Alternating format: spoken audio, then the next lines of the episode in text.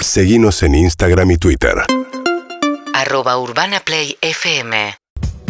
Y estamos con la doctora Florencia Can, matrícula uh, 93104. Escúchame, van a ser dos años que estoy en, eh, en Perro de la Calle. ¿Ya? 114, 399. Vamos, Es. querida, muy bien. Es. Muy bien. Bueno, a ver, si yo les digo herpes zóster, ¿ustedes saben de qué hablamos? Sí, un escritor pf, sacó unos libros tremendos. Los versos satánicos. Los leí todos. Si yo les digo culebrilla, Ah. Una, Una, una una, banda de Pienso cumbia. Una banda de cumbia de, de en, a mí me da Harry una novelilla y tal. Enfermedad que te puedes agarrar, sí. Una novelilla mexicanilla. podría ser. Y si yo les digo Justin Bieber, No, Eh. digo parálisis facial. Ah, muy bien, muy bien, muy bien. Bueno, vamos a hablar de eso, ¿sí?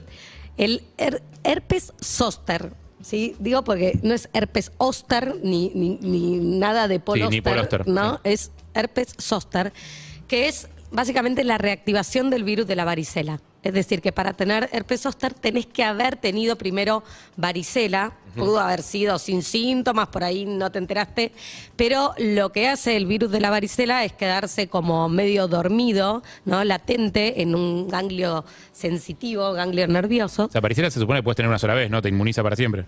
Varicela en general tenés una sola vez, pero como el virus queda latente, se puede reactivar en forma de herpes zóster. Entonces lo que hace es, va por ese, por ese caminito que hace el nervio sensitivo y puede producir lesiones en la piel, dolor y puede generar, acá, bueno, para los que están viendo van a ver el video de Justin Bieber. Sí, que anunciaba que cancelaba algunas fechas porque eh, en el video yo pensé al La principio... mitad de la fecha, porque en realidad la mitad puede mover. No, Pero tiene paralizada la cara. contaba, parecía un filtro al Impresionante. comienzo. ¿Pero cuánto dura eso? Bueno, por eso, lo que, lo que tiene Justin, porque, o sea, tenemos confianza, eh, es, un, es el herpes zóster en la localización del nervio, digamos, facial, Sí. ¿no? Que se llama síndrome de Ramsey-Hunt. Entonces, esto lo que produce es parálisis facial, por eso ustedes habrán visto que tiene como caído el ojo, que tiene la boca torcida, que no puede mover una de las alas de la nariz, y eso, la duración es, digamos, variable, no, no sabemos cuánto eh, dura, si lo que tiene... De hecho, es- pestañea con un solo ojo. Claro, sí, sí, sí, porque tiene toda la mitad de la cara este, eh, paralizada. ¿Eso qué haces para, hacer, para, para parpadear, por ejemplo, para hidratar el ojo que tenés que estar poniéndote gotas todo el tiempo? Porque, o sea, Y- si parpadeas con un solo ojo, el otro se seca, me imagino. Y sí, depende, eh, vamos a ver, depende de la, de la severidad y se, se pueden dar gotas para los ojos eventualmente, pero lo importante es que hay que tratarlo, ¿no? Hay que, hay un antiviral, hay varios antivirales específicos que pueden tratar, pero lo que pasa muchas veces con este tipo de, de situaciones, de que no, no solo se localizan en la cara, se pueden localizar en cualquier parte del cuerpo, es que deja mucho dolor y a veces por mucho tiempo, que se llama neuralgia postherpética. ¿sí? En general, esta, este herpes zóster es más frecuente en adultos mayores, en adultos mayores de 50 años y en personas que son inmunocomprometidas puede generar eh, formas diseminadas. Pero verdad, ¿y qué lo despierta? Bueno, puede ser desde estrés, desde baja de defensas por cualquier motivo o la nada misma, o sea, de golpe aparece. ¿Pero cómo te lo contagias?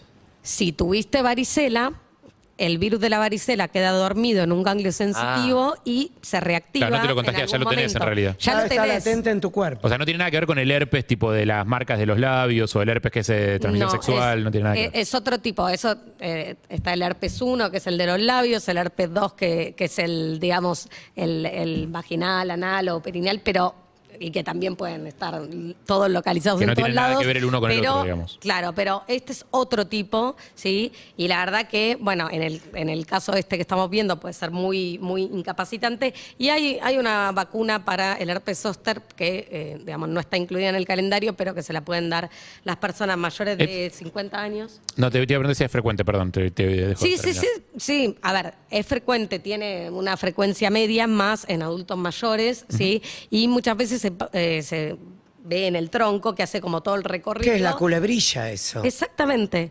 exactamente. Lo que pasa es que el nombre técnico de la culebrilla Oh, es herpes zoster. herpes zóster. ¿La clu- culebrilla no es eh, sexual, no? No, no, no. No, esas son las es- ladillas. No, No lo digo con humor. No, no, Puede no, haber pero- sonado porque rima. Esas son las ladillas. ¿Por dónde, cómo, por dónde recorre? Eh, yo sí lo digo con humor. Hace, hace el recorrido del nervio sensitivo, entonces vos podés tenerlo, por ejemplo, acá y que te, digamos, que te haga todo el recorrido. Se puede tener el recorrido del nervio facial y te puede producir parálisis facial, como en este caso. Eh, puede estar, digamos, en cualquier parte del cuerpo. Por lo general es en un sector y uno ve esas, es- esas vesiculitas y mucho dolor. Sí, es- eso es sobre todo es como el síntoma que más, que más dura. Hay vacuna, no está en el calendario, es para mayores de 50 años. Perdón, eso, ¿la vacuna qué hace? ¿Que no te reactive más el virus o qué? La vacuna disminuye las chances de, eh, de tener herpes zóster y si lo tenés te disminuye el tiempo de esta neuralgia posherpética que es la que te produce mucho dolor. Pero lo importante también, como dijimos que esta es la reactivación del virus de la varicela, es que tenemos la vacuna de la varicela en calendario, ¿sí? que antes estaba solo a los 15 meses y ahora, eh, a partir del año pasado, se incorporó la segunda dosis a los cinco años, es decir, al ingreso a la escuela primaria, y para todos los eh, chicos y chicas nacidos a partir del 1 de octubre del, del 2013, ¿sí? que son los que justamente en ese momento empezaron a vacunarse. Eh, así que todos esos eh, chicos y chicas tienen que recibir la segunda dosis de eh, la vacuna contra la varicela y así también se disminuye la chance de tener después esta enfermedad. Para, ¿y cómo descubrís cuál es el, el, el herpes 1, 2, 3, 6? ¿Cómo? ¿Son todos iguales? No, no, no son todos iguales. A ver, el, el herpes, el herpes 1 que por lo general está en la Ay, boca, me salió en un calor del estómago. Eso es. El, el- el herpes 1 por lo general está localizado en la boca. El, el herpes 2 está localizado en la zona anal, vaginal, peniana, pero pueden darse también al revés. Este es por contacto. Porque es por contacto piel a piel. Este tipo de, de herpes, lo que tiene la lesión en la piel es esto, que hace como el recorrido, el mismo recorrido del nervio sensitivo. Entonces no, no son lesiones eh, ni, ni desperdigadas por todo el cuerpo, ni localizadas en la boca, ni localizadas en la zona genital, sino que están en la piel. ¿sí? Así que eh, lo importante para, para saber esto es vacunarse contra la varicela. Que Ya está, ahí- estamos que está tarde incluida, nosotros. está incluida en calendario.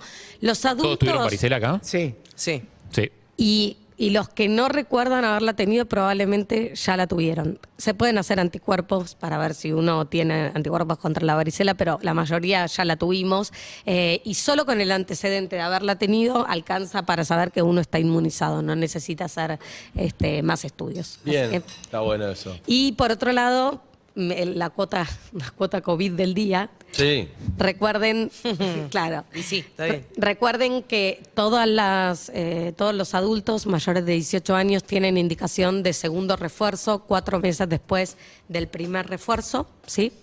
Eh, que se incorporó la dosis de refuerzo para niños y niñas a partir de los 5 años de edad que tienen que haber pasado también 120 días desde la segunda dosis, al menos 120 días desde la segunda dosis, eh, y quienes no hayan empezado todavía a vacunarse pueden hacerlo, nunca es tarde, no importa por qué no lo hicieron, no estamos acá para juzgar ni para señalar, sino para intentar este, dar, dar las pautas de por qué es importante hacerlo. ¿no? Se, se aprobó Pfizer para seis meses en el exterior, ¿no?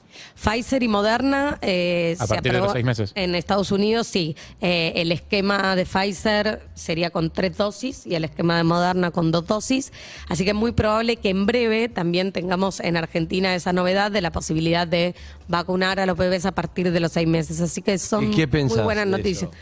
Que son muy buenas noticias porque la realidad es que ya está visto que en las infancias el COVID puede ser, digamos, tan severo como en los adultos, pero además lo que previene la, vacunación en todas las etapas de la vida son las formas graves, las complicaciones y también el llamado long COVID, que es ese COVID que dura mucho tiempo, o los síntomas de COVID que duran durante mucho tiempo, y eso se puede prevenir con las vacunas. Hasta ahora los menores de tres años no tenían la posibilidad de vacunarse y entonces estaban expuestos a ¿Y tener por qué este no tenían?